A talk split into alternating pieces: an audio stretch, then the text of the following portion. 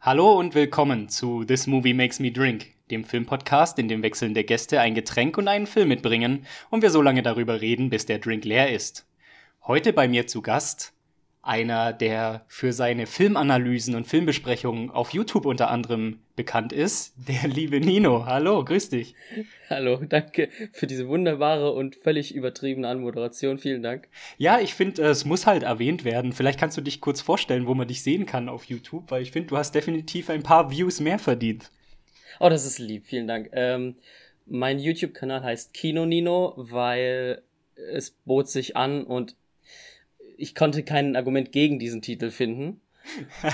Und äh, ja, ich habe jetzt, glaube ich, so fünf oder sechs Videos überhaupt online. Also das ist ähm, natürlich noch stark an mein Studium, weil wir studieren ja dasselbe Filmwissenschaft auch ge gekoppelt in dem Sinne, dass ich alles, was ich so über Film weiß, aus diesem Studium habe, aber das Studium natürlich auch meinen Zeitplan ein bisschen bedingt, sodass ich äh, nicht regelmäßig Videos machen kann was mir aber auch die glückliche Position gibt, dass ich dann nur über Filme reden kann, über die ich auch wirklich reden will.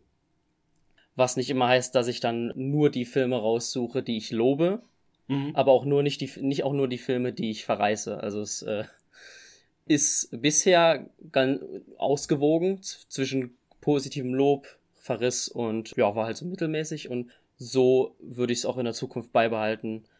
Es kam jetzt schon länger kein Video mehr, aber ich versuche das ist ja auch, ich versuche mich dran zu halten, beizubehalten und momentan haben wir eh Lockdown.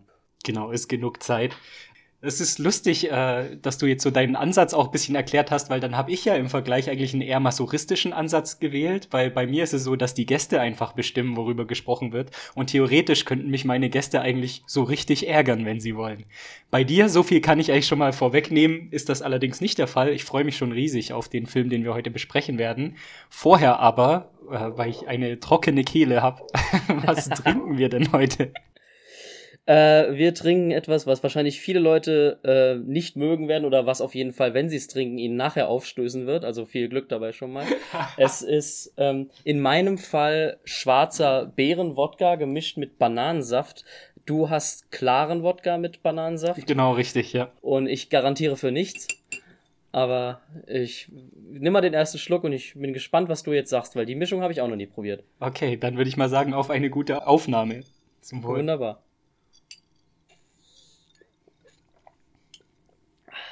Okay, ja, ich hab's mir, glaube ich, ein bisschen äh, saftlastig gemischt. Okay, ja, dann ist es nicht schlecht. Ja, auf jeden Fall. Wie bist du denn auf das Getränk gekommen? Ist das so ein Insider-Gag unter euch im Freundeskreis? Weil ich habe die Mischung vorher noch nie gehört, einfach original. Äh, muss ich dich jetzt leider enttäuschen. Ich weiß nicht mehr 100% genau, wie ich drauf kam. Also ich weiß, dass es mir auf jeden Fall empfohlen wurde. Und ich meine es auch ungefähr zu wissen, dass es eine Freundin war, mhm. vor vielen, vielen Jahren. Aber das ist mittlerweile schon so lange her, dass ich mir da nicht mehr 100% sicher bin und auch jetzt nichts Falsches sagen möchte. Aber ich glaube, es war dieselbe Freundin damals, die mir damals den äh, McRib gezeigt hat. McRib und Wodka Banane. Was für Kombinationen wir hier haben. Unglaublich. Startet ja schon mal gut. Aber dann lass uns doch unsere Zuhörerinnen und Zuhörer nicht länger auf die Folter spannen Klar. und auflösen, ja. worum es denn heute geht. Welchen Film hast du uns denn heute mitgebracht? Ich habe einen meiner persönlichen Lieblingsfilme mitgebracht, nämlich Three Billboards Outside Ebbing, Missouri. What's the law on what you can and cannot say on a billboard? I assume you can't say nothing defamatory and you can't say fuck, piss or cunt. That right? Or anus? I think I'll be all right then. I guess you're Angela Hayes' mother. That's right. I'm Angela Hayes' mother. So, Mildred Hayes, why did you put up these billboards? My daughter Angela was murdered seven months ago. It seems to me the police department is too busy torturing black folks to solve actual crime. What the hell is this? Dixon, I'm in the middle of my goddamn Easter dinner. Sorry, kids. I know, Chief, but I think we got kind of a problem. Sunshine beating on a good time. I'd do anything to catch your daughter's killer. I don't think those billboards is very fair. The Time it took you to get out here whining like a bitch, Willoughby. Some other poor girl's probably out there being butchered right now. We've had two official complaints about those billboards. From who? The lady with a funny eye. A lady with a funny fucking eye? And a fat dentist. There's a lot of good friends of Willoughby in this town, Miss Hay. Ow! Ah! ah! You didn't happen to drill a little hole in the dentist today, did you? Of course not. Huh? I said, of course not. I'm sorry about Angela, but the town is dead set against these billboards. You know who threw that can? What can? How about you, sweetheart? Uh, no, I, I didn't really. Go, girl. Hey, fuckhead! What? Don't say what, Dixon, when she comes in calling you a fuckhead. The more you keep a case in the public eye, the better your chances are getting it solved. You know, if you hadn't stopped coming to church, you'd have a little bit more understanding of people's feelings. All this anger, man. It just begets greater anger. In three, two, one. And as sad as the spectacle of these billboards might be, this reporter, for one, hopes this finally puts an end to the strange saga of the three billboards This outside. doesn't put an end to shit, you fucking retard. This is just a fucking start. Why don't you put that on your Good Morning Missouri fucking wake up broadcast, bitch?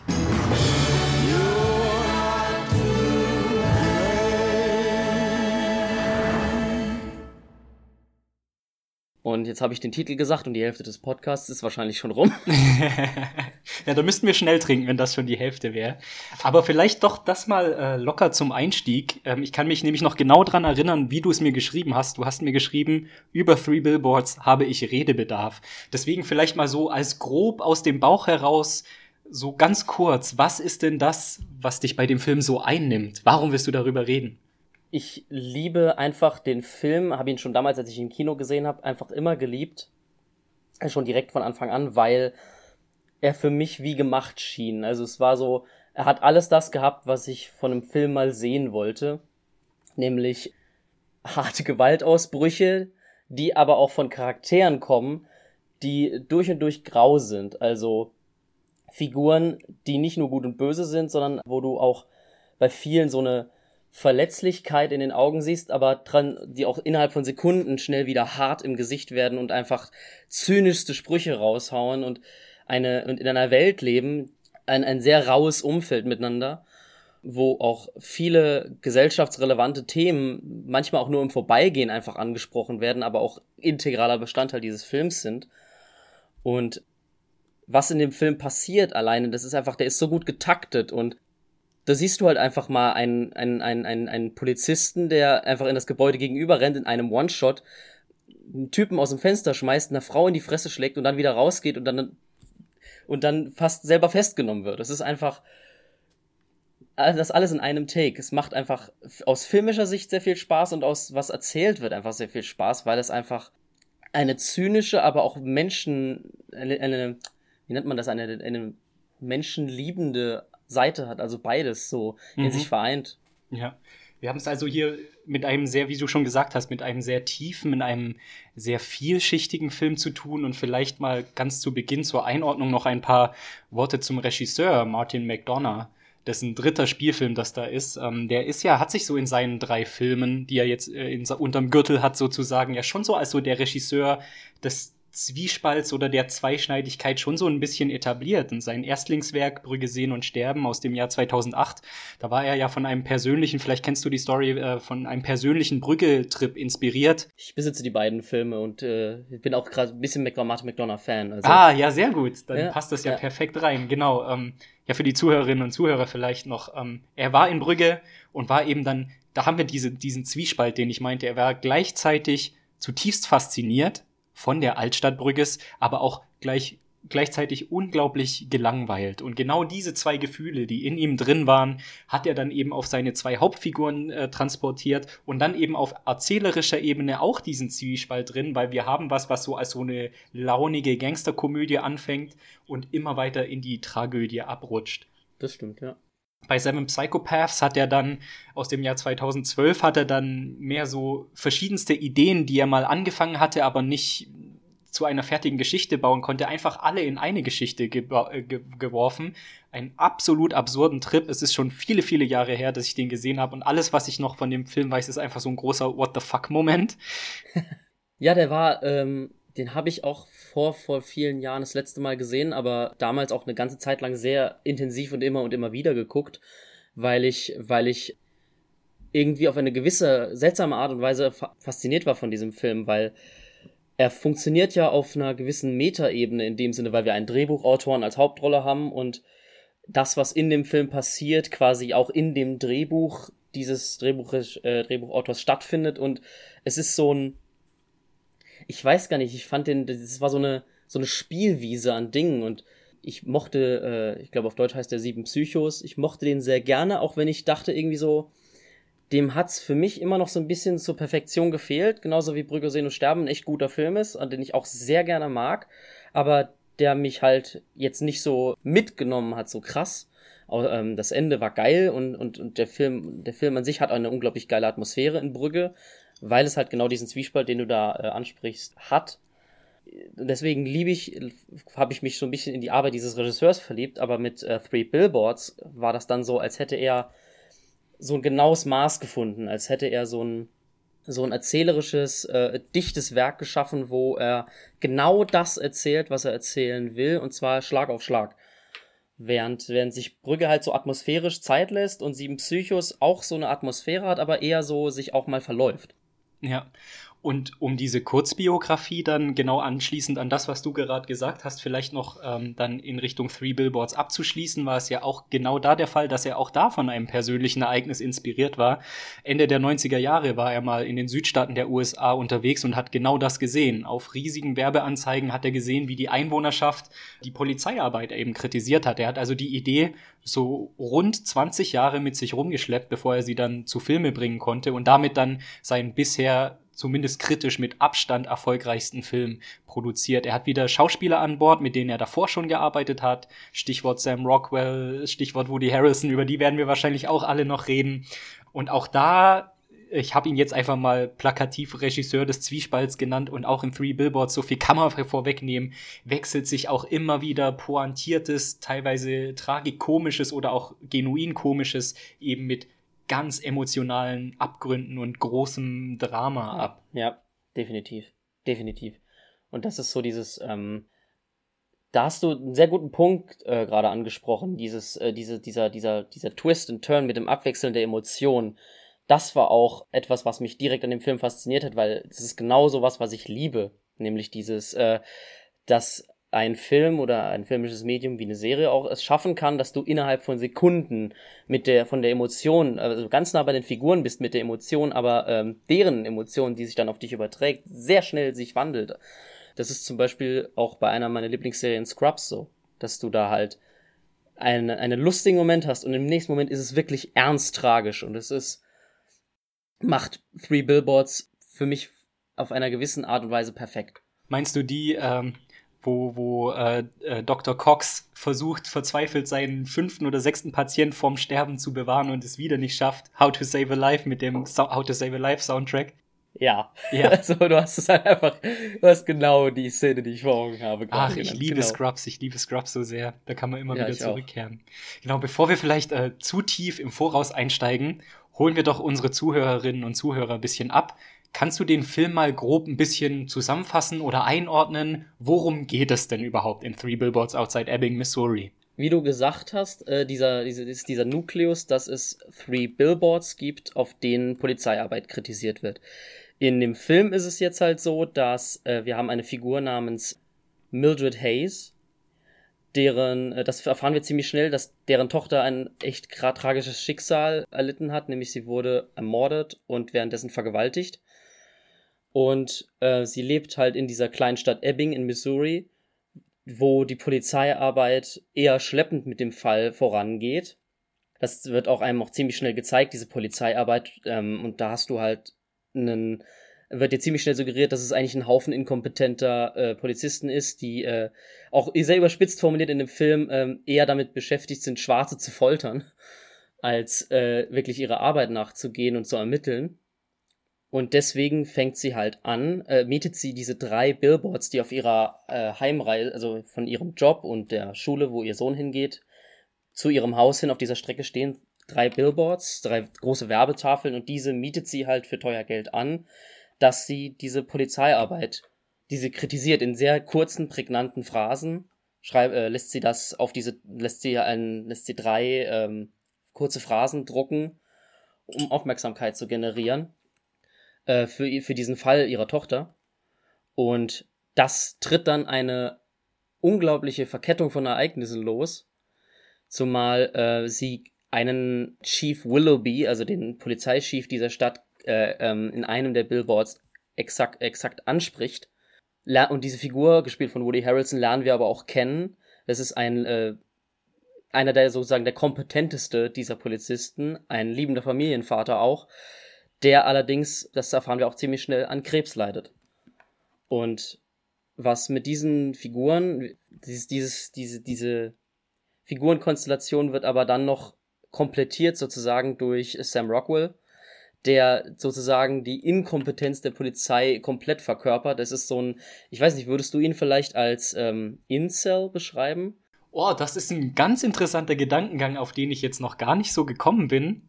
Aber wenn du jetzt so das, das Stichwort einfach mal so in den Raum wirfst, dann ähm, würde ich äh, also aus dem Stehgreif auf jeden Fall zustimmen, auf jeden Fall. Ich habe äh, gerade eh überlegt, ähm, du hast es schon gesagt, wir haben eine unglaubliche Verkettung der Ereignisse, wir haben auch eine unglaubliche Verschachtel Verschachtelung der Ereignisse. Deswegen ist es heute vielleicht nicht ganz so sinnstiftend, wenn wir uns der Story entlanghangeln. Ähm, aber ich denke mal, wenn wir zum Beispiel die Figuren einzeln besprechen, finden wir schon einen sehr guten Zugang zu dem Film. Bestimmt. Und wenn wir schon bei Officer Dixon sind, Sam Rockwell, der dafür auch einen Oscar bekommen hat. Ja, ja, ja, das war auch, da habe ich auch, das war auch, ähm, wir haben ja schon im Vorgespräch darüber geredet, dass äh, wir uns das letzte Mal auch bei der Oscar-Nacht von der Filmwissenschaft gesehen haben. Und das war, das war meine erste Oscar-Nacht damals, in meinem Studium. Äh, und da habe ich, da war ich, äh, da bin ich aufgesprungen, habe mich gefreut, als Sam Rockwell diesen Oscar gewonnen hat. Hast du da im, äh, im Oscar-Bingo auch gut abgeschnitten? Äh, ich habe, glaube ich, im Oscar-Bingo noch nie gut abgeschnitten, aber äh, die, die Sachen, die, wo ich, wo ich wollte, dass sie gewinnen, haben meistens gewonnen, wo mein Herz dran hing. Mhm. Aber das waren dann auch so zwei, drei Sachen und dann, das, das gibt nicht viele Punkte im Oscar-Bingo. Ja. Alright. Also, Officer Dixon, gespielt von Sam Rockwell ich finde ihn tatsächlich einer der aller, aller interessantesten und vielschichtigsten Figuren, die ich lange äh, nicht mehr gesehen habe, einfach so. Das ist Definitiv. wirklich ein super interessanter Charakter. Aber wenn du willst, äh, bitte erläuter mal noch so ein bisschen diese Incel-Theorie. Was charakterisiert denn den so? Wie ist sein Platz in dieser Geschichte? Also ich kenne das Wort Incel tatsächlich, muss ich auch nur sagen, auch nur so aus äh, Popkulturbesprechungen. Vor allem ist mir das äh, begegnet damals, als es äh, als Joker in die Kinos kam so wie ich es verstehe, ist Incel eine, eine, Perso eine männliche Person, wahrscheinlich meistens auch heterosexuell, die äh, alleine lebt oder zumindest mit seiner Mutter zusammenlebt mhm. und ähm, eine gewisse, äh, ein gewisses soziales Defizit hat. Also man kann vielleicht noch zur Erklärung sagen, dieser Begriff ist tatsächlich eine Abkürzung, die sich aus zwei Worten zusammensetzt. Involuntary Celibate, also äh, übersetzt mit unfreiwilliges Zölibat. Und das beschreibt sozusagen, dass, dass äh, genau diese jung, meistens jungen Männer sich eben aufgrund eigener sozialer Un Inkompetenz oder auch aufgrund komplett verquerer Männer- und Frauenrollen, die sie für richtig halten, einfach nicht in der Lage sehen, beziehungsfähig zu sein und deswegen sich quasi so unfreiwillig ins Zölibat begeben, weil sie einfach keine Freundin kriegen, was dann aber, und das ist eben das Gefährliche an der Incel-Bewegung, dann wirklich in Hass umschlägt. Vor allem im Netz, aber auch ähm, körperlich. Also wir hatten letztes Jahr auch Amokläufe in den Staaten, wo sich der Amokläufer als äh, äh, Incel tatsächlich ähm, erkenntlich gegeben hat, auch öffentlich.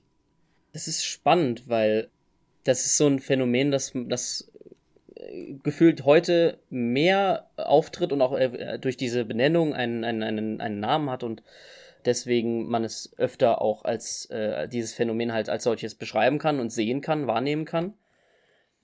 Aber dieses Phänomen gibt es ja, glaube ich, schon sehr, sehr lange. Und, und ähm, was ich bei in Bezug auf Three Billboards oder vielleicht auch auf Joker in dem Bezug äh, sehr spannend finde, ist diese gewissehafte, gewissenhaft ein bisschen ähm, eine Milieustudie, die wir da ein bisschen bekommen, in dem Sinne, dass wir sehen, woher, aus, aus welchem Milieu diese Menschen kommen oder wie sie so werden können, wie sie dann sind. Weil, wie du gesagt hast, dieser Hass, der sie da so antreibt, das ist ja auch ein, ein, ein Hass gegen, gegen, gegen Minderheiten, gegen, gegen Frauen Und das ist halt so spannend, wenn wir jetzt hier Three Billboards haben mit Officer Dixon, der in einem Südstaaten, äh, in einem Südstaat lebt, in, äh, in Missouri, wo, wo du den ganzen Film auch fast ähm, sehr, sehr wenig schwarze Figuren siehst oder, oder andere Minder Minderheitfiguren. Also du hast einen Peter Dinklage gespielten Kleinwüchsigen, ja. Einen Kleinwüchsigen, so nennen sie ihn im, im, im Film. Ähm, aber ansonsten hast du halt nicht viele Minderheiten in diesem Film und die einzige Frau wirklich in Dixons Leben, die du halt siehst, ist halt seine Mutter. Und das ist halt so ein, so ein interessantes, zwiespältiges Ding, dass du, ähm, dass du klar siehst, dass er seine Mutter auf eine gewisse Art und Weise liebt, aber äh, die beiden auch sich manchmal echt spinnefeind sind und äh, der Umgang miteinander sehr rau ist zum, zum Teil und du kannst sehr schnell so ein Gefühl dafür bekommen, wie dieser junge Mann so werden konnte in diesem Umfeld, in dem er groß geworden ist. Er leidet ja auch darunter. Also wir werden im Laufe des Films auch erfahren, dass er auch schon durchaus andere oder größere Karrierepläne hatte, aber ähm, dass eben sein Vater gestorben ist und er sich halt auch ein Stück weit um seine Mutter kümmern musste und deswegen es eben auch dazu kommt, ähm, dass er bei seiner Mutter zusammen wohnt. Ähm, auch, aber er leidet natürlich auch drunter. Also wir haben relativ am Anfang vom Film legt er sich betrunken in der Bar mit ein, zwei Leuten an und die müssen bloß ihn als Muttersöhnchen be beleidigen oder sagen, ey, wartet deine Mami nicht auf dich und schon steht er schlecht da. Na? Und das meinte ich mit, er leidet drunter und dadurch wird aber sein Hass, der ihn natürlich auch irgendwie befeuert, nur noch weiter gesteigert. Teils verschuldet, teils unverschuldet einfach, ne?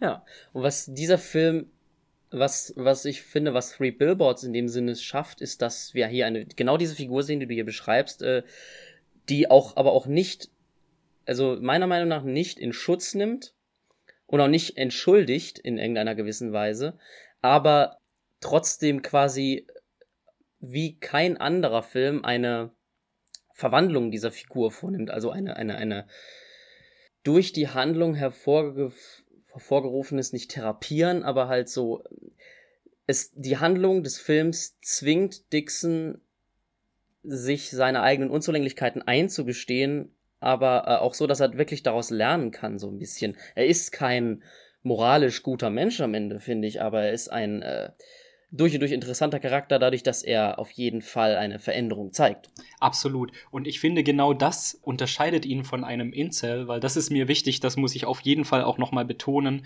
was eben diese, dieses Hasserfüllte in Incels ausmacht in unserer äh, Welt heutzutage, ist eben auch ein komplettes Fehlen einer Reflexionsebene sozusagen. Ähm, also ich will nicht, dass es so rüberkommt, wie ich es vorher erklärt habe, dass, dass die Leute dann denken, oh, die Armen kriegen keine Frau und deswegen geht es denen schlecht, sondern die haben auch absolut keine Selbstreflexion Aggression und steigern sich deswegen in so einen Hass rein. Und genau das hat ja Officer Dixon nicht.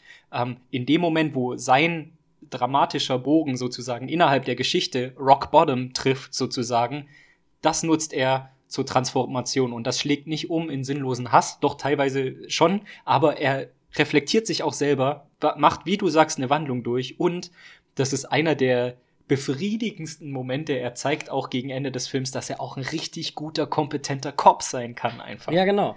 Ja, das stimmt. Das ist so ein Unterfangen, das sehr schnell schiefgehen könnte in einem Film, aber ich weiß nicht warum, aber Three Billboards bereitet diese, diese Schritte einzeln wunderbar vor und es fühlt sich alles so organisch an, wie das passiert. Weil wir sehen, es braucht in dem Sinne nur eine Figur, die Dixon in gewisser Weise vergibt und ihm einen, einen, einen Akt der, der, der, der Menschlichkeit entgegenbringt, um ihn zum Undenken zu bringen. Also würde ich Dixon auf jeden Fall auch eine gewisse Intelligenz doch schon zusprechen, in dem Sinne, also zumindest eine emotionale Intelligenz, in dem Sinne, dass er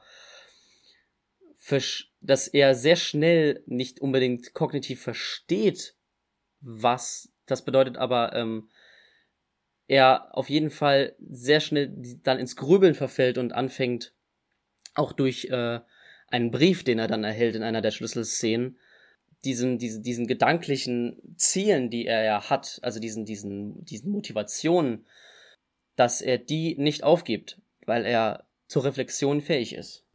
Absolut, absolut. Ich glaube, wir werden im weiteren Verlauf des Podcasts schon noch das ein oder andere Wort über ihn verlieren, einfach weil er so interessant ist. Aber weil es gerade so gut passt, äh, eines der Verhältnisse zwischen den Charakteren, die sich auch hauptsächlich verändert in dem Film, ist ja genau das zwischen diesem Officer Dixon und eben unserer Hauptfigur Mildred Hayes. Wie würdest du denn für unsere Zuhörerinnen und Zuhörer Mildred Hayes charakterisieren? Es ist unfassbar. Also ich habe mir jetzt auch gerade noch mal kurz vor unserem Gespräch gewisse Szenen einfach angeschaut und für mich charakterisiert sich Mildred Hayes wunderbar in äh, in nur einer einzigen Szene, nämlich die, wo sie nach einem harten Tag sozusagen, der Film ist voller harter Tage, ähm, am, am nächsten Morgen aufwacht und anfängt mit ihren Pantoffeln ein Gespräch zu mhm. führen, in dem Sinne, dass die Pantoffeln miteinander reden und sie macht beide Stimmen. Und was diese, was die, was sie dann mit diesen Stimmen sagt, das ist einfach so, das charakterisiert sie für mich komplett, weil es ist so ein, du hast einerseits diesen einen Pantoffel, den sie macht, mit einer sehr hohen Stimme, der eine Verletzlichkeit zeigt, aber dann hast du wieder dieses, die anderen, den anderen Pantoffel, wo sie ihre tiefe Stimme verfüllt, die so, so von Whisky und Zigaretten quasi so gefühlt geprägt ist. Wo, wo, aber was sie, und, und so, so ein Zwiegespräch, das sie führt, was so kindlich anmutet mit diesen Wunder, mit diesen süßen Pantoffeln, aber was sie dabei sagt, ist extrem hart. Weil sie, weil sie quasi in dieser Szene direkt nach dem Aufstehen Rache schwört. Und Du siehst dann auch, ich weiß nicht, ob wenig vorher oder wenig später, eine Szene in, in dem Laden, wo sie arbeitet, wo sie jemandem begegnet, der ihr Angst macht. Und du, du siehst einfach diese Verletzlichkeit in diesem doch schon harten und wettergegerbten Gesicht, dass du halt dieses, diese, diese Angst hast, aber auch die ultra schnell in eine Härte umschalten kann. Das ist eine, deswegen ist für mich Mildred Hayes eine Figur, die extrem vielschichtig ist, die eine große Traurigkeit und Last in sich birgt, die sie sehr oft quasi als Defensivmechanismus mit Zynismus und äh, quasi äh, Wegstoßen von vielen anderen Leuten einfach zu, zu verteidigen sucht, sich zu verteidigen sucht. Dabei aber und, ähm, immer das Richtige, also nicht zu sagen das Richtige sagt, aber ähm, nicht unfair ist in dem Sinne, sondern ähm, wenn sie zum Beispiel mit einem Pfarrer redet, dann wirft sie dessen, die, dem seine Scheinheiligkeit einfach vor. Also sie stößt die mhm. Leute nicht einfach vor den Kopf, sondern zeigt ihnen auch einfach direkt auf, was für ein, was für eine Rolle sie in der Gesellschaft spielen, welche, welche Kritikpunkte es an diesen gesellschaftlichen Rollen gibt. Also haben wir hier eine Figur, die der wir quasi objektiv mitfiebern können, weil wir ihre verletzliche Seite sehen können und der wir aber auch zustimmen in dem, was sie sagt, der, der wir aber auch ansehen, dass sie sich sozial isoliert, aber das auch nicht unbedingt möchte, aber halt auch einfach sehr sich zu schützen versucht nach dieser, nach diesem Schmerz, den sie erleiden musste durch den Verlust ihrer Tochter. Ja, und diese Vielschichtigkeit auch auf einer schauspielerischen Ebene einfach ganz, ganz großartig gespielt von Frances McDormand, die dafür auch einen Oscar bekommen hat. Ähm, Wolfgang M. Schmidt hat in seiner Filmanalyse hat sie eine Menschendarstellerin genannt und ich finde, damit hat das halt sehr, sehr gut getroffen. Du hast vorher auch schon den, den Aspekt der Menschlichkeit angespürt, der äh, ein, eingeführt, der sich durch den ganzen Film zieht und er wird halt einfach zu einem ganz, ganz großen Teil auch von der Figur der Mildred Hayes getragen. Wie du gesagt hast, haben wir wieder den Zwiespalt, Regisseur des Zwiespalts. Ich sag's so lange, bis es alle, alle im Kopf Aber es ist, stimmt, es stimmt ähm, schon, es stimmt schon. Sie ist eben verbittert, stur und hart, hat aber gleichzeitig ihr Herz dann doch am rechten Fleck einfach. Und wie du auch schon gesagt hast, der Film ist halt durch und durch grau. Es gibt nicht schwarz und weiß, sondern jede einzelne Figur ist einfach grau du hast jetzt schon so viel angesprochen, ist ganz schwer jetzt auf die einzelnen Punkte nochmal einzugehen, aber vielleicht nochmal wirklich zur Einordnung auch für die Zuhörerinnen und Zuhörer. Äh, Mildred Hayes ist eine Frau, die ein extrem hartes Leben führt. Sie hatte eine unglückliche Ehe, in der sie geschlagen wurde, von ihrem Ehemann misshandelt wurde, ähm, was sie zu einer, sie haben sich getrennt und sie wurde zu einer alleinerziehenden Mutter mit zwei pubertierenden Teenagern einfach, was eh schon die Hölle ist einfach. Und dann eben dieser schwere, schwere Schicksalsschlag, dass ihre Tochter dann äh, eines Abends einfach entführt, vergewaltigt und verbrannt wurde. Und weißt du noch, die Szene hat mich sehr, sehr tief durchatmen lassen. Kannst du dich noch erinnern, was das letzte war, was sie ihrer Tochter gesagt hat? Ja, ja, ich, äh, ich habe die Szene noch bildlich vor Augen, weil ich die auch so krass fand, weil es ist so ein, weil es zeigt so sehr, wie zynisch der Film manchmal mit seinen Figuren ist, aber auch gleichzeitig so tragisch in dem Sinne, weil das letzte, was, was sie zu ihrer Tochter sagt, ist I hope you get raped tonight. Ne, nein, sie sagt, nein, die Tochter sagt I hope, I hope I get raped tonight, weil sie, glaube ich, das Auto nicht fahren darf oder genau, so. Genau, sie sagt äh, fuck it, dann laufe ich halt, ja. Ja, genau. Und, und, und, und, und, ihre, und ihre Mutter sagt halt, ah, ja, I hope you get raped tonight too. Hm. Und das ist so ein. Die, der Umgangston zwischen, den, zwischen denen äh, ist extrem rau, aber du merkst halt trotzdem, dass da schon eigentlich eine Liebe ist. Hm. Auf jeden Fall, ganz klar. Und das macht es halt so tragisch. Vor allem sowas im Streit rutscht einem sowas mal raus. Wir alle sind schon mal mit unseren Freunden, mit unseren Freundinnen irgendwie im Streit auseinandergegangen und das Letzte, was wir uns gesagt haben, war irgendwas richtig Unschönes so. Und stell dir mal einfach vor, nur der Gedanke ist einfach so gruselig. Stell dir mal vor, das ist das Letzte, was du dieser Person gesagt hast. Einfach, natürlich trägst du das einfach dein restliches Leben lang mit dir rum. Ich finde, das ist auch ähm, eigentlich im Normalfall quasi, für mich ist es das normal, dass man halt am unflätigsten oder am unfreundlichsten mit den Leuten redet, mit denen man sowieso am nächsten ist, weil, weil, man, weil man ja genau weiß, wie es der andere meint. Und wir haben es hier auf jeden Fall mit einer Familie zu tun, als sie noch quasi intakt war und auch immer noch, dass die miteinander extrem schlagfertig sind. Also du hast, so wie du gesagt hast, die, die, sie, äh, Mildred Hayes wird von ihrem Mann geschlagen, aber der ist dann auch weg. Also die, sie verlässt ihn oder er verlässt sie, aber ähm, sie mit den Kindern, die die sind vielleicht etwas unkonventionell in ihrem Umgang, aber sie kommen auf jeden Fall miteinander klar. Sie streiten sich zwar häufig, aber wie du gesagt hast, sind zwei pubertäre Teenager, aber sie wissen sich, sie wissen sich gegenseitig, äh, wie, sie, wie sie sich gegenseitig zu nehmen haben. Äh, was ich finde auch, was du in genau der Szene, die wir jetzt angesprochen haben, siehst, wenn, äh, wenn Mildred in, im, im Streit mit ihrer, mit ihrer Tochter sagt, äh, oder Quatsch, wenn, wenn, wenn, äh, wenn die beiden sich streiten und der Bruder sitzt daneben und der Bruder sagt, ähm, ich weiß gar nicht mehr, wer es sagt, aber ob es der Bruder sagt, could you bitches shut up? Und, und ihre, und und die Mutter, und, und Mildred sagt, uh, there is no bitches in, in this house. There is no bitch in this house. Und, äh, und ihr Sohn direkt wie aus der Pistole geschossen sagt, why are you moving out? Das ist einfach, da habe ich, das stand mir im Kino damals schon direkt der Mund offen, einfach weil das so schlagfertig, so schnell kam und da weißt du direkt so, wie diese Figuren miteinander einfach ähm, interagieren, dass die einfach eine Ebene miteinander haben, eine Ebene der Vertrautheit und Gleichzeitig finde ich ähm, auch wichtig, nochmal kurz über ihre Toughness zu sprechen. Du hast das äh, auch schon selber angesprochen. Ähm, sie ist eine, die aneckt, die ganz klar ihre Meinung sagt, die auch äh, voll auf Konfrontation geht. Sie ist eine Frau, die eben schon alles verloren hat, sozusagen, und keine äh, Erwartungshaltung mehr an das Leben hat. Und deswegen merkt man ihr das auch an in den Dialogen, dass sie auch einfach auf alles scheißt, weil sie nichts mehr zu verlieren hat.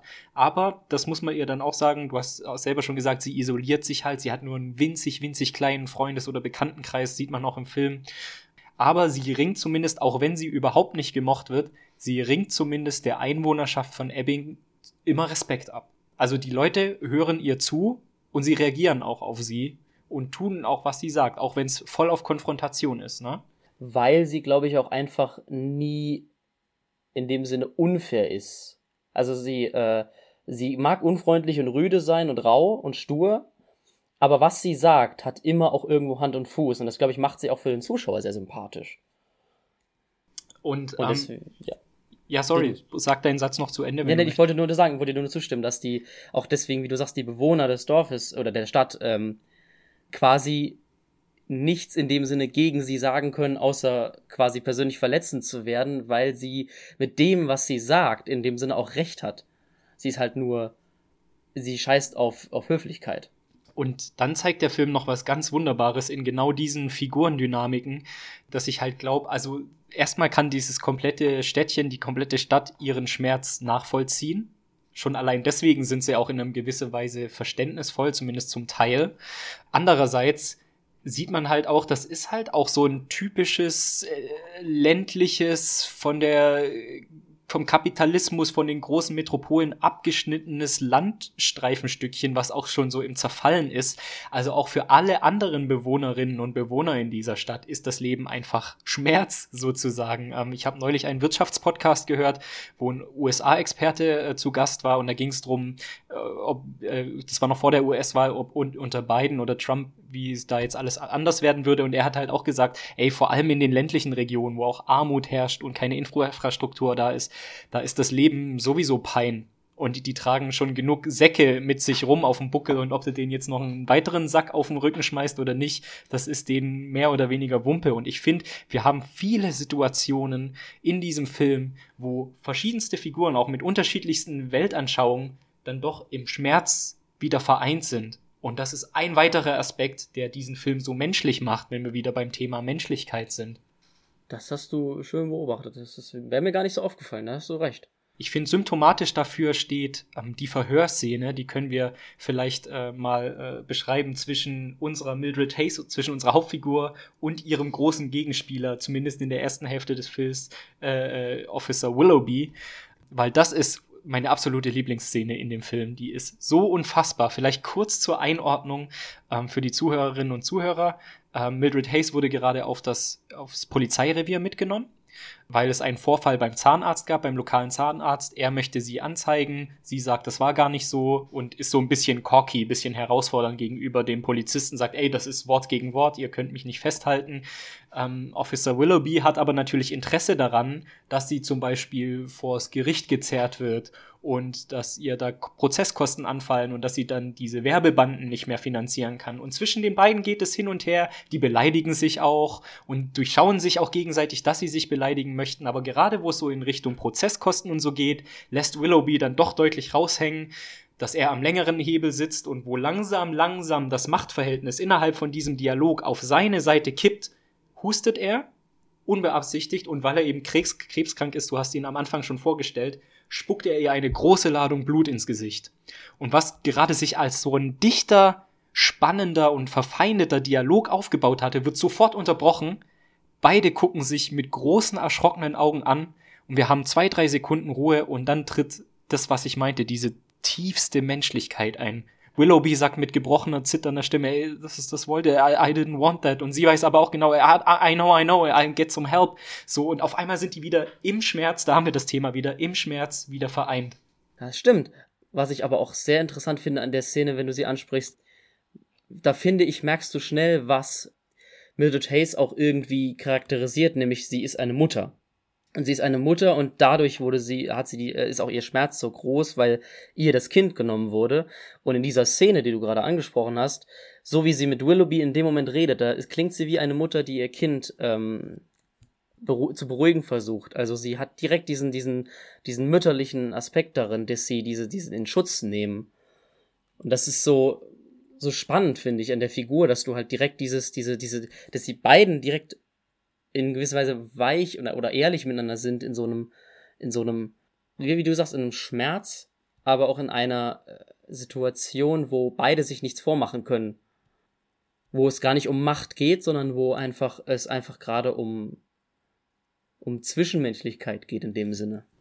Lass uns doch diese Szene als, als Anhänger nutzen und rüberspringen zu Officer Willoughby. Kannst du den ein bisschen charakterisieren? Ja, Willoughby ist ähm, ich würde nicht unbedingt, es ist vielleicht eine typische Woody Harrelson-Rolle. In dem Sinne, dass er ein bisschen flucht, ein, aber auch immer ein Sympathieträger ist. Ein bisschen flucht äh, ist noch untertrieben, oder? ja. Wie er mit seinen Töchtern redet, dachte ich auch schon, holy shit, ey. Ja.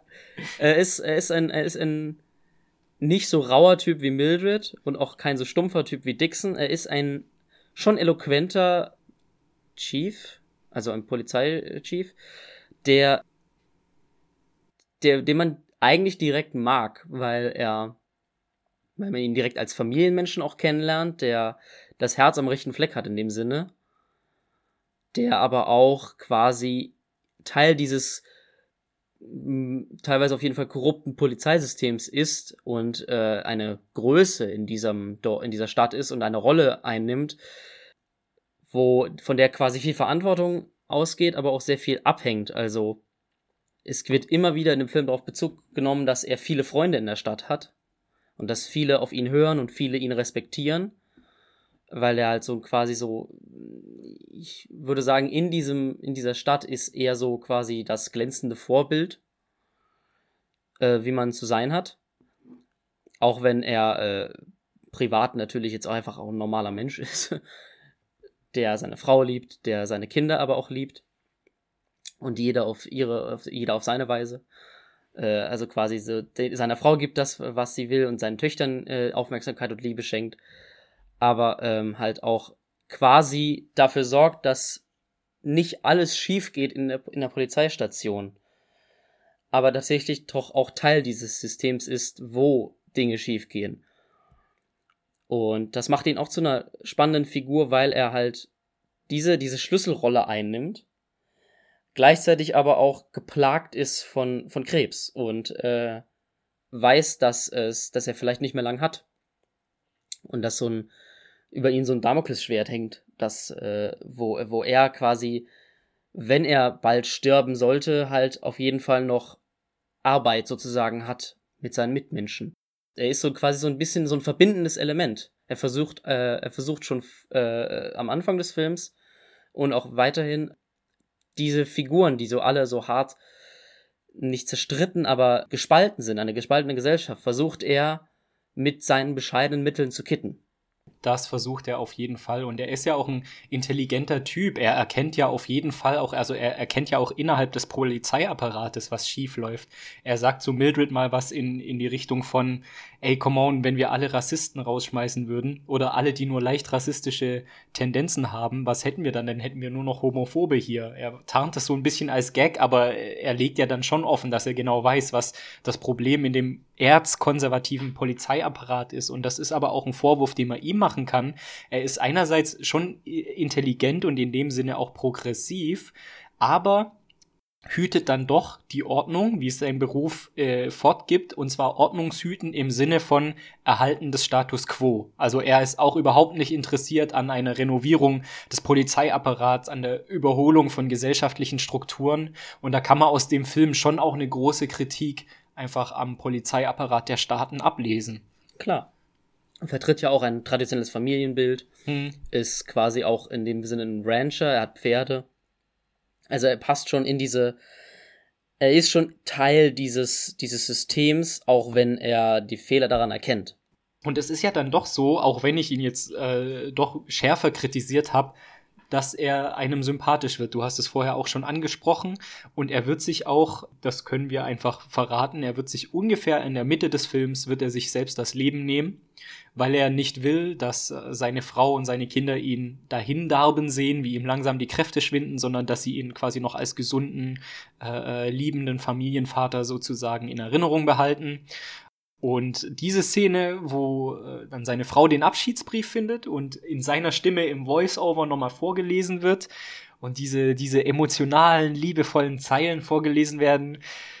Huiuiui, also ich habe dir im Vorgespräch gesagt, ich habe den Film früh morgens nach dem Aufstehen gesehen und da ähm, ist dann doch schon am frühen Morgen das ein oder andere Tränchen gekullert. Ja, es ist äh, tatsächlich, glaube ich, bei mir beim letzten Ansehen auch. Also das ist einfach eine Figur und ein Schicksal, das einen mitnimmt.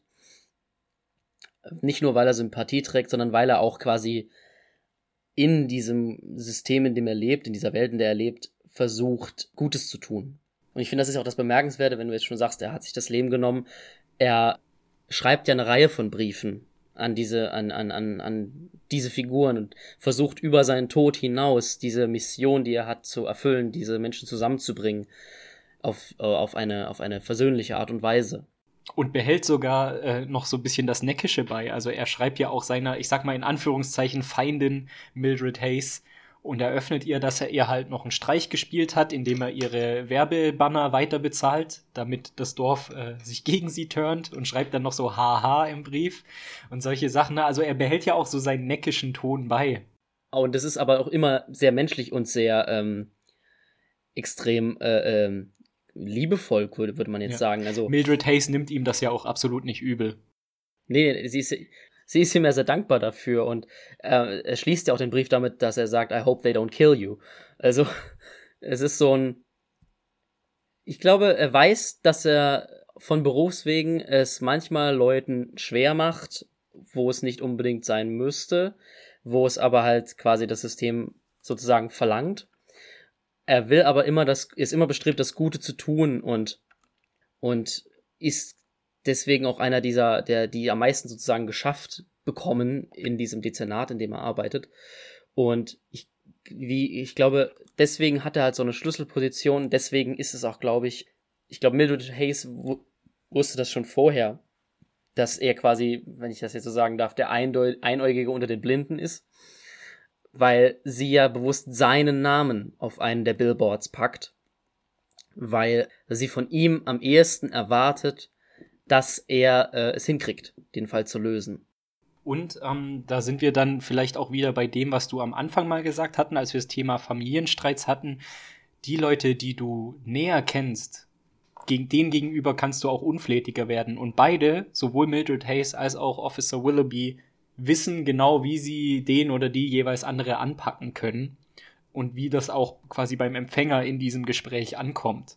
Ja, und ich finde, das ist jetzt mal, wenn wir auch ein bisschen weitergehen. Ja, gerne, gerne. Äh, spannend, mit wem quasi Willoughbys Position gefüllt wird, nachdem er sich das Leben genommen hat nämlich mit einem afroamerikanischen Polizeichef, der, äh, des, der, auch, der auch einen zentralen Satz hat, nämlich wir sind nicht alle die Bösen oder wir sind nicht alle schlecht. Das zeigt ja auch so eine so eine Weiterführung, finde ich, so einen progressiven Step in die Richtung, in die Willoughby als weißer, äh, traditionelle Familienbildmensch nicht gehen konnte unbedingt, aber ähm, so eine so eine gewisserweise eine Zeitenwende in dieser in dieser Stadt, weil er ist glaube ich einer der vielleicht die einzige schwarze Figur in dieser Stadt, die wir da, die wir in dem Film sehen. Nee, Quatsch, die, die, die dritte, eine, eine von dreien schwarzen Die Chefin Figuren. von Mildred haben wir noch und den und, ähm, Plakat-Dude, Plakat, ne? Genau, ja. genau. Und er, er ist als, wir, wir haben hier drei komplett positiv besetzte schwarze Figuren, definitiv. Und auch dann bekommen wir halt einen, der halt auch quasi sozusagen die, die Fäden ein bisschen in die Hand nimmt den wir äh, als einen gütigen Menschen kennenlernen, quasi auch diesen neuen Polizeichef. Und das ist quasi so, ja, so nächster Schritt.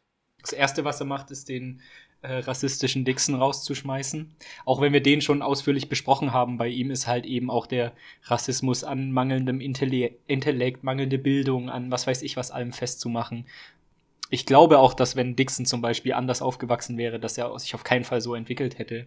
Aber klar, da haben wir die so bisschen zumindest die bisschen Sanierung des Polizeiapparats, ähm, dass wir dann eben einen Afroamerikaner in der leitenden Position haben. Ist ja auch interessant, dass zum Beispiel äh, die Chefin von Mildred, dass wir quasi eine Geschäftsführerin, eine Geschäftsinhaberin als Afroamerikanerin, also als Frau dann auch haben und so. Also wir haben so eine Andeutung des Progressiven, aber, und das weiß ich halt jetzt nicht, inwiefern sich das dann in dem Film einordnen lässt, so wirklich zum Guten wendet sich ja nichts. Nö, aber das ist ja auch quasi so ein bisschen, das zieht sich ja als Thema durch den ganzen Film durch, dass sich nichts wirklich 100% zum Guten wendet, weil, wenn wir jetzt schon gesagt haben, der Film ist sehr menschlich, in gewisser Weise ist der Film, finde ich, auch sehr realistisch in dem Sinne, dass er uns kein Happy End gibt, kein, keine Erlösung, keine Katharsis, sondern einfach ein, ein, sagen wir mal, offenes Ende gewissermaßen präsentiert, aber ein Ende, wo du, wo du ganz nah an den Figuren bist, aber ein Ende, wo du halt weißt, ey, das ist die Realität. Man hat nicht immer Glück, es verläuft nicht immer gut, aber es muss Schritte in die richtige Richtung geben. Und das, und die macht der Film. Wir haben hier ein gut, wir haben hier in dem Film große Themen wie äh, äh, ähm, Gerechtigkeit, Recht und äh, Selbstjustiz und Missbrauch von Recht. Aber ähm, trotzdem würde ich am Ende sagen, dass der Film halt mit diesen kleinen Steps, die er setzt, aufzeigen möchte, dass es Schritte in die richtige Richtung geben kann, dass die notwendig sind. Aber er nimmt auch uns auch nicht die Illusion, dass es schwierig ist und ein langer Weg. Und dass man dann doch äh, fast schon zynische Mittel braucht, um irgendwie was äh, zu bewegen. Also ich finde halt auch den Aspekt zum Beispiel so mega interessant. Wie schafft es äh, Mildred Hayes, die, Au die Aufmerksamkeit auf den Fall wiederzuziehen durch riesengroße Werbebanner. Und ich finde halt, wenn es eine Sache gibt, die Amerika und so diesen entfesselten Ultrakapitalismus besser verkörpert, außer vielleicht noch neben der Börse, dann ist es einfach die Werbung und die Werbeindustrie. Und sie schafft es halt eben durch die Werbung und durch das Wesen der Werbung sozusagen, ähm, das Städtchen aufzuwecken und auch emotional dazu Stellung be zu beziehen. Also auch eine lustige Verkehr. Normalerweise ist ja Werbung dazu gedacht, die Rezipienten und die Rezipientinnen einzulullen und für den Konsum verfügbar zu machen. Und sie nutzt genau dieses, ich sag mal, uramerikanischste Element, die Werbung, um quasi die Leute zu emotionalisieren. Stimmt, stimmt. Vor allem dahingehend könnte man es ja auch so sehen, dass Werbung uns immer umgibt und dass Werbung allgegenwärtig ist. Und hier haben wir es halt quasi eigentlich mit drei Werbetafeln äh, zu, zu tun, die ähm, am Anfang des Films wird gesagt, die wurden schon seit Jahren nicht mehr benutzt. Und die sind auch auf einer Strecke, die selten befahren ist, wird gesagt. Und was, was passiert ist, dass Mildred diese drei Werbetafeln anmietet und ähm, ihre Botschaft darauf verbreitet und sich das plötzlich in, also in der kompletten Stadt ausbreitet. Denn jeder weiß darüber Bescheid, jeder weiß es. Und das zeigt, das gibt uns auch so ein bisschen so einen Kommentar darüber, wie viel Werb, wie viel quasi Werbung unser Leben beeinflusst und wie viel es in unserem Leben ist.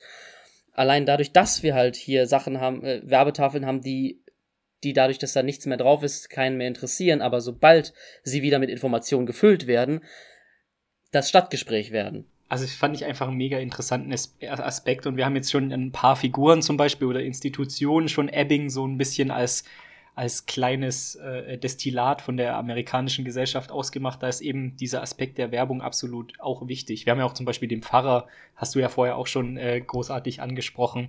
Ähm, aber dann lass uns doch mal vielleicht für die Zuhörerinnen und Zuhörer endgültige Spoilerwarnung noch mal ein bisschen ausführlicher über das Ende reden, wenn du möchtest. Ich habe mir viele, viele Reviews durchgelesen zu diesem Film und ich finde gerade auch schlechte Reviews ähm, interessant zu sehen, was den Leuten daran nicht gefallen hat.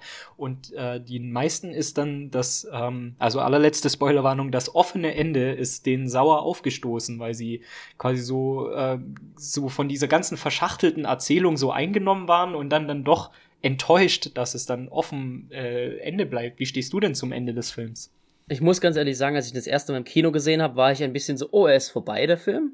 Das hat mich überrascht als ich ihn dann nochmal gesehen habe, macht, da habe ich mir so gedacht, es gibt kein perfekteres Ende für diesen Film. Weil der Film ist von Gewalt, äh, sowohl verbal als auch äh, äh, ähm, physisch geprägt. Und immer diese Frage nach Gerechtigkeit und Selbstjustiz und wie, wie, dieses, wie dieses Gleichgewicht da, äh, äh, oder Recht, Gerechtigkeit und Selbstjustiz, wie sich das die Waagschale hält. Und du hast hier am Ende ein Ende, wo es definitiv nach Selbstjustiz aussieht. Sie fahren sozusagen in den Sonnenuntergang, aber eigentlich in den Sonnenaufgang, um eine persönliche Vendetta zu verfolgen. Nicht mal eine ihnen persönliche Vendetta, weil, weil es, es geht nicht um den Mörder von, von ihrer Tochter, sondern einfach um einen Kindesmörder. Und wir haben es hier so, so, so so mit Menschen zu tun, die, die, die quasi nichts mehr zu verlieren haben. Dixon und Mildred fahren los und haben quasi eigentlich nichts wirklich zu verlieren. Sie verabschieden sich noch von ihrem Sohn, der aber auch quasi eigenständig ist in dem Sinne. Und fahren los, um, um mit der Vendetta diesen Menschen zu töten. Und auf der Fahrt, wirklich so in den letzten Sekunden, fragen sie sich, meinen wir das wirklich ernst? Machen wir das jetzt? Sind wir davon überzeugt? Und er sagt nicht wirklich, Ruhe, Sie sagt, ja, ich bin auch nicht wirklich überzeugt. Und dann hast du halt das Ende und das kann halt alles bedeuten. Es kann sein, dass sie es trotzdem tun, dass sie es, äh, dass sie es aber auch nicht tun. Und ich finde, du brauchst diese Informationen wirklich überhaupt nicht, ob sie es tun oder nicht. Diese, diese Ambivalenz ist wirklich, also das ist ja eine, es ist ja, es, das ist quasi, es muss so sein, weil es eine, ein ambivalentes Ende ist und es, du kannst kein eindeutiges Ende haben bei einem Film, der sich durch die Ambivalenz komplett auszeichnet. Ambivalenz oder Zwiespältigkeit. Regisseur der Zwiespältigkeit. Ich, ich sollte eigentlich einen Schluck nehmen, jedes Mal, wenn ich das sage. Dann wäre ich, ich aber schnell betrunken. ähm, genau, also ich schließe mich dir da an. Ich war mit dem Ende sehr zufrieden und ich glaube auch, wenn wir in Mildred Hayes Kopf oder in Officer Dixons Kopf gucken könnten, wären diese beiden Figuren auch zufrieden mit dem Ende, wo sie jetzt gerade sind, weil ich finde, beide haben vielleicht nicht unbedingt das erreicht, was sie wollten am Anfang des Films, aber sie haben was erreicht, sozusagen. Officer Dixon zum Beispiel hat sich selber bewiesen, dass er es drauf hat, dass er gute Polizeiarbeit leisten kann, dass er respektiert werden kann. Er wurde von seinem äh, äh, afroamerikanischen Chef, äh, das sage ich jetzt betont so, weil Dixon ja rassistische Tendenzen hat, ähm, wurde er gelobt dafür, dass er sehr, sehr gute Arbeit gemacht hat. Also er hat sich selber was bewiesen und er hat Mildred Hayes auch bewiesen. Das Ding war ja nicht unbedingt, was sie wollte, ist, dass der Fall zu 100% aufgeklärt werden muss, aber dass sie quasi von der Polizei sieht, dass die investiert sind und dass sie was machen, das war ja das, was sie von der Polizei wollte. Und genau das hat Officer Dixon ihr mehrfach bewiesen. Er hat äh, die äh, brennende Akte aus dem, aus dem Büro gerettet, aus dem brennend, brennenden Polizeibüro und dann Selber eben brennend. mit diesem, genau, und dann eben mit diesem anderen Mörder äh, sich bewusst in körperliche Gefahr begeben, nur um DNA von ihm zu bekommen. Also der ist ja auch ganz große Opfer eingegangen und das weiß da ist er selber stolz drauf und das weiß Mildred Hayes auch zu schätzen. Und ich glaube auch dadurch, dass sie nochmal in diesem Fall, der aufkommt, das kann man vielleicht kurz erklären, wir werden im letzten Drittel des Films, lernen wir eben eine, einen Typ kennen, der angibt damit, dass er ein Mädchen vergewaltigt und sie verbrannt hat. Aber es kommt raus, dass es wahrscheinlich ein US-Soldat war, der ähm, im Irak, Afghanistan irgendwo so diese, auch äh, haben wir gleich noch einen kleinen Seitenhieb auf äh, US-Außenpolitik, ne? Also der Film hat wirklich alles so. Aber Mildred Hayes hat kurz noch mal Hoffnung, wurde dann aber wieder abgeschlossen und ich glaube, dass dann trotzdem das in ihr was ausgelöst hat, dass sie so ein bisschen weiter abschließen konnte, auch mit ihrem eigenen Schicksal. Ich finde, es ist auch konsequent für ihre Figur, weil sie am Anfang sagt, dass sie findet, dass alle Männer quasi gechippt werden sollten und sobald sie ein Verbrechen gegenüber Frauen begehen, ähm, sie einfach direkt äh, zu finden sind oder ich glaube auch sogar einfach direkt zu töten sind. Und diese, dieser, dieser Hass ihr gegenüber auf Männer wird ja, also, der ist, das ist, in dieser Entwicklung ist es quasi konsequent, dass sie dann losfährt, um, äh, um diesen Mann zu töten, der einfach ein Kind verbrannt und vergewaltigt hat. Aber wir sehen halt auch durch die, durch ihre Reise im Film, dass sie ähm, eine Menschlichkeit, die sie selber innehat, auch von anderen erfährt und deswegen ähm, bekommen wir diese Ambivalenz am Ende ja hin, dass wir nicht wissen, ob sie sich jetzt wirklich dafür entscheiden wird, diesen Menschen zu töten oder nicht, weil es ist ja derselbe Typ, der sie auch schon im Laden bedroht hat. Ja, sie, sie macht so einen Wandel, finde ich, durch so vom, vom Fanatismus zum Realismus, kann man das so sagen? Sie sagt, wie du, wie du gesagt hast, in einer der ersten Szenen, in der ersten, einer der ersten Konfrontationen mit ihrem Gegenspieler Willoughby, sagt sie ja, äh, besorgt euch die DNA von jeder männlichen Person in dieser Stadt. Äh, und was, wenn wir sie da nicht finden? Dann besorgt euch die DNA von jeder männlich, männlichen Person in diesem Bundesstaat. Was, wenn wir ihn nicht finden? Besorgt euch die DNA von jeder männlichen Person in diesem Land. So, ne? Also sie ist ja absolut äh, äh, fanatisch einfach in ihrer Sache drin. Ähm, und ich glaube, wie du es auch gerade sehr gut eingeschätzt hast, wie ich finde, dass da einfach das realistische Einschätzen und dass die Sache einfach bei ihr gesagt ist, äh, lässt den Fanatismus zumindest ein Stück weit weichen. Und das wird ihr gerade im Auto klar, weil sie ist ja auch die Erste, die fragt. Sind wir uns eigentlich sicher, ob wir den jetzt umbringen wollen? Ja. Das ist so ein. Für so einen Film der Ambivalenz und der, der Gegensätzlichkeit ein sehr ähm, friedliches Ende in dem Sinne, dass es uns keine hundertprozentige Lösung gibt, aber ein, ein ein Ende, mit dem man eigentlich leben kann. Es ist, glaube ich, auch inszenatorisch kein Zufall, ähm, dass die Abschlussszene bei Sonnenaufgang stattfindet. Dass die in den Sonnenaufgang fahren. Also ich glaube, die Sonne ist da einfach, die lichtebringende Sonne ist da einfach eine auf die Figuren bezogene als Metapher zu begreifen einfach. Definitiv, definitiv. Und es ist auch so eine ruhige Musik. Also so eine, so eine Musik. Ich muss äh, generell sagen, die Musik in diesem Film ist so gut. Ja, gerne. Lass uns über die Musik quatschen. Es ist einfach, äh, ich, ähm, es gibt einen Track, der heißt äh, äh, Billboards on Fire. Den höre ich extrem andauernd. Diese Musik diese, dieses Films, die einen so ein, so ein bisschen, ich weiß nicht unbedingt teilweise manchmal an, äh, Italo-Western vielleicht, vielleicht erinnert. Musste ich auch dran denken, ja. Ist eine so, so, hauptsächlich aus Gitarrenmusik und treibenden Drums bestehende Musik, die einen durch diesen Film hindurch leitet, die, die nie aufdringlich wird, aber die einen doch echt ganz schön emotional leitet. Ohne dass es, äh, dass man es selber wirklich so bemerkt. Es ist so eine Musik, die einen wirklich durch den Film durchschubst, durchleitet, durch, mitnimmt und das fällt einem, glaube ich, beim ersten Mal schauen nicht unbedingt direkt so auf, wie gut diese Musik ist, aber wenn man, wenn man den noch, noch mal schaut, ist es so, die Musik ist ähm, sehr trei eine sehr treibende Kraft und ein nicht zu vernachlässigender Faktor in dem Film. Du hast ganz am Anfang von diesem Podcast hast du gesagt, dass der Film ein sehr gut getakteter Film ist und da spielt die Musik einfach einen riesen, eine riesen Rolle. Also da würde ich mich dir voll und ganz anschließen. Das Spiel mit der Musik und den unterschiedlichen Musikstilen auch sorgt eben dafür, dass die Szenen, einfach auch wenn wir hier eigentlich so einen Slowburn haben, von der Charakteristik des Films her, dass äh, du ständig durch den Film getrieben wirst. Egal, ob das jetzt schnelle Szenen sind, zack, wir sind an dem Schauort, jetzt sind wir an dem, jetzt sind wir an dem. Oder wenn wir, oder ob wir eben so eine Long-Take-Einstellung haben, wo äh, Officer Dixon äh, geht und den ähm, homosexuellen Werbefirma-Besitzer äh, verprügelt als, als One-Take. Das wird immer musikalisch perfekt unterstützt und ähm, dieser, dieser Film hat wirklich einen Puls einfach, den man wirklich, wie du sagst, beim ersten Gucken merkt man das vielleicht nicht, aber so in deinem Unterbewusstsein saugst du das einfach so auf, ne? Ja, und was mir jetzt beim letzten Mal schauen wirklich, wirklich ins Auge gestochen ist, dieser, diese Taktung bewirkt auch noch was anderes, weil ähm, mir ist mal wirklich aufgefallen, in, dass er wirklich so quasi so in abgeschlossenen Sequenzen wirklich nach und nach so viele Missstände in der amerikanischen Gesellschaft einfach komplett aufdeckt und so nach und nach jeden einzelnen Missstand wirklich so behandelt und dann sich dem nächsten zuwendet, während sich manche Themen halt einfach durchziehen.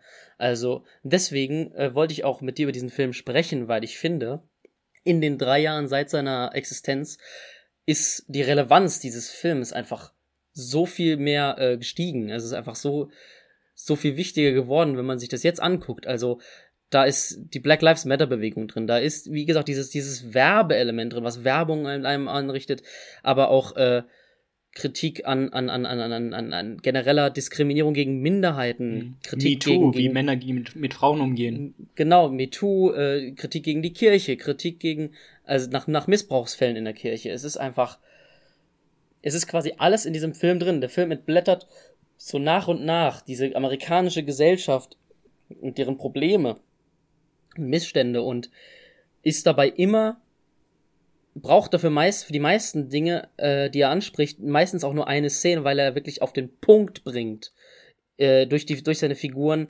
was da schief läuft, wo die Dynamiken in der Gesellschaft sind, die diese Missstände begünstigen und und wo wo sie zu finden sind.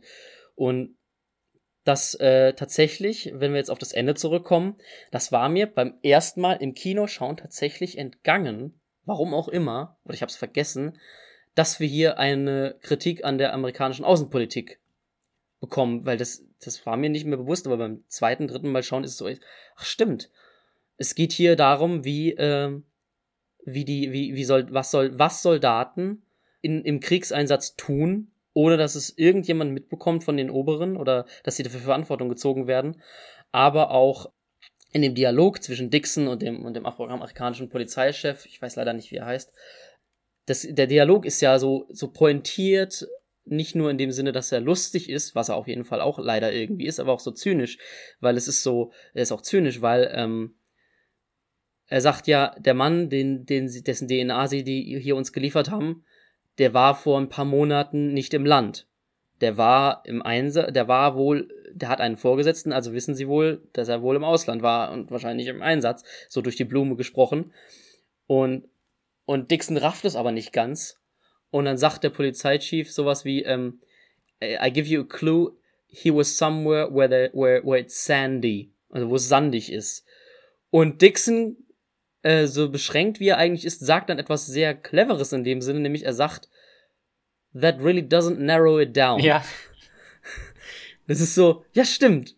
Wir wissen nicht, war er in Afghanistan, war er in Irak, in Iran, in Pakistan.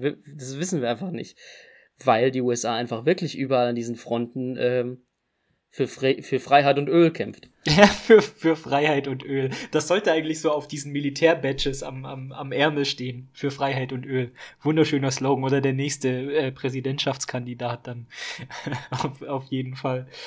Ähm, genau. Ähm, vielleicht noch kurz, ähm, weil das ist was, was mir so ein bisschen aufgefallen ist. Du hast die Musik schon äh, angesprochen, dass die dich an Western erinnert ich finde, es ist nicht nur die Musik. Ich finde, es gibt auch ganz viele Motive, äh, Thematiken, Topoi, die den Film tatsächlich, ob, kann man vielleicht drüber reden, ob das vielleicht auch einfach ein moderner Western ist. Also ich, ich liste mal so ein bisschen auf, was ich mir so an, an Stichworten gemacht habe. Auf Stichwort eins habe ich auch Musik aufgeschrieben, auf jeden Fall schon allein äh, die Eröffnungsmusik, die dann noch so ein bisschen, so ein bisschen dieses, dieses Strei diese Streicher hat, was man sonst so aus so klassischen John Wayne Western oder sowas kennt, als noch so die goldene Ära der, Holly der Studioproduktion waren und Western das Genre schlechthin war. Da erinnert die Musik dran, also schon allein in seiner Eröffnung. Ne? So, dann haben wir, ich habe äh, Ebbing, die Stadt Ebbing habe ich auch schon so ein bisschen vorher charakterisiert als eine, die so ein bisschen verfällt. Ähm, fast schon so, wenn man es mit Western vergleichen will, vielleicht so eine Zivilisationsgrenze statt äh, ähm, ähm, darstellt. Also in, in Western haben wir oft so Städte, die so ganz nah an dieser Frontier sind, an der Grenze, wo die, die amerikanischen Pilger, die sie selbst als Zivilisation äh, bezeichnen und alles darüber hinaus ist die Wildnis. Und genau diese Städte, da ist halt Law and Order einfach noch nicht so da. Wir haben viele, die ähm, Selbstjustiz vollziehen. Wir haben eine unfassbar diverse Einwohnerschaft in Western-Städtchen, wie eben auch in Ebbing. Und es geht darum, so ein gesellschaftliches Miteinander, obwohl man so grundverschieden ist, zu, zu etablieren. Und letztendlich ist auch Mildred Hayes eine Einzelkämpferin, so wie in Western der Cowboy fast schon. Oder? Also würde ich sagen, ich, ich lehne mich jetzt mal ganz weit aus dem Fenster und sage, äh, Three Billboards Outside Ebbing, Missouri ist ein Western. Würdest du mir da zustimmen? Ich würde dir mh, mm, bedingt zustimmen. Ich würde sagen, ich hatte, ich hatte auch mal glücklich, ich bin in der glücklichen Lage, dass ich mal ein Western-Seminar hatte in unserem Studium. Und da durfte ich auch mal ein Referat über genau äh, das, was du jetzt, glaube ich, meinst, halten, nämlich über Western-Derivate, nannte es mein Dozent, nämlich Filme, die offen, die beim ersten Anschauen kein Western sind, aber äh, sich sehr vieler Motive, Topoi und, und, und Motive einfach aus dem Western bedienen. Zum Beispiel äh, Avatar oder ähm, Hell or High Water, falls dir der was oh, sagt. Oh, liebe ich, liebe ich absolut, ja. Ja. Und ich finde, der Western wurde, äh, ist, kann man halt sehr schnell charakterisieren als dieses uramerikanische Genre. Und ich finde, dass du hier genug Anleihen hast an dieses Genre. Vielleicht nicht unbedingt das als Western-Derivat oder als Western zu bezeichnen, aber ähm, genug, um an dich an den Western assoziieren zu lassen, weil eben es hier um etwas Amerikanisches geht, weil es hier darum geht, dass du äh, den Stand der amerikanischen Gesellschaft eben zeigst und das damit halt mit diesem Genre verbindest, damit äh, diese Assoziation beim Publikum einfach noch schneller da ist. Also würde ich sagen, es ist ein sehr funktionales ähm, Einsetzen von Western-Elementen, aber auch ein sehr zurückhaltendes in dem Sinne, dass es auch international funktionieren kann oder ja, also dass, dass einem das nicht unbedingt beim ersten oder zweiten Mal schauen auffällt. Aber so, dass es einen doch, dass es vielleicht einen Südstaatler vielleicht doch mitnimmt oder bewegt, den Film sich anzuschauen. Ja, das ist eigentlich ein ganz guter Ansatz, wenn man das so sieht. Ähm, weil ich glaube, äh, dass viele Leute, die sich vielleicht so durch die Motivik angesprochen fühlen und deswegen ins Kino gehen oder sich den Film anschauen, dass die dann doch dann durch die Amerika-Kritik, die da, da doch durchschimmert, dann vielleicht auf dem falschen Fuß auch so ein bisschen erwischt werden. So ein bisschen, jetzt ist das Schwäbische durchgekommen. Das ist der Wodka, sag ich dir. Das ist kein Problem. äh, ähm, worauf wollte ich hinaus? Ähm, das, ich finde es auch spannend, wann wir den, wann der Film quasi rauskam. In dem Sinne, weil er kam ja 2017, da waren wir ein Jahr into Trump, in der, in der Trump-Präsidentschaft -Präsident, äh, und ich finde, was die, die Gesellschaftskritik, die dieser Film innehat, die wurde in den letzten Jahren nur noch relevanter. Was aber den Film wirklich auszeichnet, finde ich, das ist der Film, genauso wie die Figur Willoughby in dem Sinne, für einen Gespräch zwischen den Fronten versucht zu sorgen. Also es ist keine Verhärtung der Fronten, sondern eine Annäherung. Ein versucht in einen Dialog zu treten und ein, äh, die menschliche Seite versucht drin zu finden, was ich finde, dadurch, dass die Kritik, die der Film anspricht, immer relevanter wurde, auch ein, ein, ein, ein, ein, ein, ein, ein, ein, ein, ein, ein Ansinnen ist, das umso wichtiger geworden ist und was leider in der Gesellschaft, die wir heute 2020 haben, einfach immer mehr verloren geht. Das, das, dieses, dieses Brückenschlagen. Nicht, nicht unbedingt von, von Gesinnungen, politischen Gesinnungen aufeinander zugehen, aber einfach, dass man sich gegenseitig als Mensch erkennt in dem Sinne, dass man zumindest verstehen, ein, ein, ein Verständnis dafür haben möchte, wo diese, auch wenn es auch fehlgeleiteten Positionen der Gegenseite herkommen. Also, dass wir, dass wir, dass wir quasi die Historie dieser, dieser, dieser Bewegung, dieser Menschen, dieser Gesinnungen verstehen und kennen, um uns, äh, um, um, um, um, nicht um uns, um, um uns anzunähern, aber halt um doch in gewisser Weise um uns anzunähern, aber für eine bessere Welt in dem Sinne, also für eine gerechtere Welt in dem Sinne. Und das ist, was der Film, glaube ich, warum der Film auch so äh, in dem Sinne erfolgreich war, dass er nominiert wurde für viele Oscars, einfach weil er für diese, für diese, ähm, dieses, dieses fast schon gewissermaßen naive pro Kämpfen für eine, für eine gerechtere und zueinander zugewandtere Gesellschaft, äh, dass er das verkörpert. Das ist äh, so ein wunderschöner Appell, den du jetzt auch nochmal in Worte schön gefasst hast, da traue ich mich fast nichts mehr zu sagen, weil ich äh, Angst habe, den kaputt zu machen einfach. ich würde gern mit dir noch eine Runde Rezensionenraten spielen. Kennst du das Spiel oh, ja. schon? Nein, aber es klingt gut. Genau, also das funktioniert folgendermaßen. Ich habe mir drei Rezensionen auf Amazon rausgesucht. Ich werde die dir vorlesen und du musst erraten, wie viele Sterne der Rezensent die Rezensentin gegeben hat. Es gibt keine halben Sterne auf Amazon, also nur eins bis fünf sozusagen. Wir reden, wir reden über Nummer Three Billboards. Genau, genau, richtig, okay. ja. Genau. Okay. Und ich muss daran, wie viele Sterne? Okay, interessant. Ja, leider habe ich für die Kategorie äh, noch keinen Jingle und nichts, deswegen kannst du kurz einen einsingen oder einsprechen. Also, wie heißt, wie heißt deine Kategorie nochmal? Rezensionen raten. Rezensionen raten.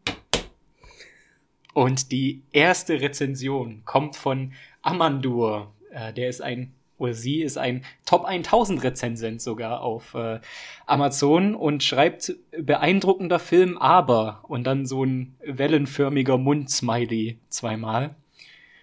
Über den Inhalt dieses im Grunde gut gemachten Filmes brauche ich nicht mehr zu schreiben. Auch nicht über die wirklich guten schauspielerischen Leistungen.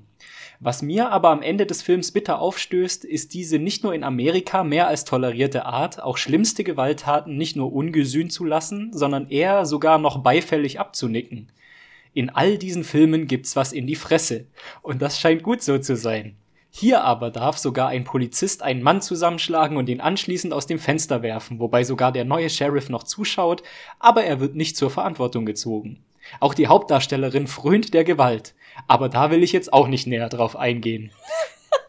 In der heutigen Zeit hat das etwas Trumphaftes. Diese Geisel der Menschheit darf sich ja auch alles erlauben, ohne dass er dafür zur Rechenschaft gezogen wird. Schade um diesen Film, der eigentlich fünf Sterne verdient hätte, wenn seine Aussage nicht im Grunde gewaltver nein, gewaltverniedlichend wäre. Und das ist schlimm. Oh je. Oje, oje. da habe ich was rausgesucht, ha? Ah ja. Das ist, äh. Gut, das kann man so sehen, ne? Äh. wie viele Sterne gibt dieser Mensch dann so einem Film? Wenn er sagt, er gibt dann schon dafür keine fünf Sterne, denkt man ja, kann man ja sehr schnell, sehr schnell denken, dass es vier sein könnten. Ich finde aber, dass er dieser Mensch sich so sehr darüber auslässt. Mhm. Ich, sag, ich, ich, ich, sag mal, ich gehe auf die, ich gehe auf die drei. Ich gehe auf die drei Sterne. Und du bist knapp vorbei. Ganz knapp vorbei. Es waren zwei Sterne. Ah! Ja, also er, Unfall. Äh, die findet so die, stark. die Gewaltverniedlichung äh, findet er noch schlimmer. Also ich glaube, ich weiß, was er aussagen möchte oder sie. Ähm, ich finde auch den, äh, den Satz über Trump ganz, ganz süß. Diese Geisel Ich der finde- Menschheit darf ja auch alles erlauben. Ich, find, ich finde, der, die Rezension äh, fängt, fängt quasi mit dem richtigen Gedanken an, Mhm. denkt ihn aber dann äh, nicht, nicht weit genug, finde ich, weil er ähm, vergisst, dass das ja genau diese Symptome aufzeigt. Ja. Durch die Gewalt. Ja, ja. Und es wird ja niemand auch irgendwie, also es wird ja auch nicht glorifizierend dargestellt. Also es wird ja niemand gereinigt durch Gewalt oder durch Rache oder na, eigentlich noch viel schlimmer. Es gibt ja auch keinen kein Blutrausch in dem Sinne, dass der Zuschauer auf den mitgenommen wird. Es ist ein, Mhm. es ist ein, es bleibt immer einen Schritt zurück in dem Sinne, dass es absurd bleibt, was da gerade Mhm. passiert. Ja, ja, absolut. Aber komm, mach mal die nächste. Ich bin gespannt. Ich bin gespannt. Okay, äh, die nächste Rezension kommt von Black Betty. Black Betty schreibt, hatte etwas mehr erwartet. Und Black Betty zieht auch Quervergleiche zu anderen Filmen. Ganz interessant. Oh ja. Oh ja. Ich konnte es kaum erwarten, diesen schon vorab hochgelobten Film, der auch noch für äh, Hauptdarstellerin Frances McDormand und für die Nebenrolle von Zeb Rock äh, Rockwell einen Oscar bescherte, zu schauen. Doch der Film überzeugte mich nicht. Die harsche und zu Stein gewordene Mildred Hayes, gespielt von Frances McDormand, wirkt cool wie ein Actionstar. Sie ist durch ihre Trauer und ihre Selbstvorwürfe zu einer Art Terroristin geworden. Sie gibt der Polizei die Schuld, dass der Mord an ihrer Tochter ungesühnt bleibt. Das sollte das Rambo nein, was sollte das Rambo Gehabe der Protagonistin? Sie verletzt Menschen, setzt die Polizeiwache in Brand, schlägt Schüler und das alles in Amerika, einem Land, bei dem man nicht einfach so mal einen Menschen verbal beleidigen darf. Ihre hässliche und vermännlichende Figur Frisur verstärkt die Stimmung. Mildred Hayes ist zu Rambo geworden. Die Darstellung des Polizeichefs äh, Chief Willoughby, gespielt von Woody Harrison, ist gut gewählt und überzeugt. Hingegen die Darstellung des Polizeiangestellten Jason Dixon, gespielt von Sam Rockwell, lässt kein gruseliges Geschehen aus. Der Mama-Junge, der dann später einen jungen Mann grausam einen Tritt ins Gesicht verpasst hat, nimmt man diese Rolle nicht ab. Angeblich ist er so hasserfüllt, weil er sich um seine Müt Mutter küm kümmern muss, die noch alles vorgibt, was zu tun ist. Sein Gehabe wirkt unrealistisch und übertrieben. Der Oh. Film hatte sehr gute Passagen, aber im Ganzen war es ein übertrieben, äh, übertriebener, reißender Actionfilm, der die wahre Tiefe vermissen lässt. Oh. Oh. Oh je. Also. Ja, der Mensch hat's erfasst. Definitiv. Und darum, das, das, darum geht's in dem Film. Ach, ja je. Ich war äh, auch sofort bei Rambo. Ich habe Double Feature ja, gemacht, als klar. nächstes gleich Rambo Es war, ja, es war so, muss, muss jetzt. Oh je. Ähm, da bin ich jetzt mal, äh, da frage ich mich, ob dieser Mensch überhaupt Sterne gegeben hat. Ich würde sagen, wenn man keine Null geben kann, würde ich sagen, er hat eine Eins gegeben. Ein Stern.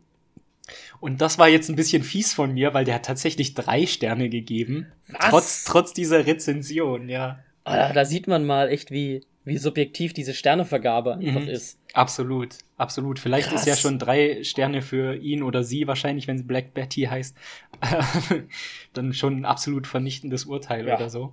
Eigentlich sollte ich mal gucken, was wie so ihre fünf Sterne Rezensionen aussehen. Das ist ja interessant. Okay, die letzte Last but not least von Chris R. Er schreibt sehr positiv überrascht. Eigentlich tue ich mich schwer mit solchen Filmen, weil einfach meistens die Lust dazu fehlt, mir einen, ich sage mal, in Anführungszeichen, langweiligen Emotionsfilm anzuschauen. Doch schon oft wurde ich positiv überrascht, wenn ich doch mal auf Arte oder so hängen geblieben bin. so auch bei diesem Film. Ehrlich gesagt, einer der besten Filme, die ich seit langem gesehen habe. Fast schon eine Wohltat nach so, nach den vielen Marvel, Star Wars und sonstigen sogenannten Blockbustern, die ständig mit Ablegern und neuen Teilen präsent sind. Ach, ich mag den Menschen. Ich mag Die den Menschen. Charaktere sind toll gezeichnet und gespielt und ihre sich wechselnde und verändernde Beziehung zueinander ist immer wieder für eine Überraschung gut. Man erwartet vieles anderes, als es dann kommt.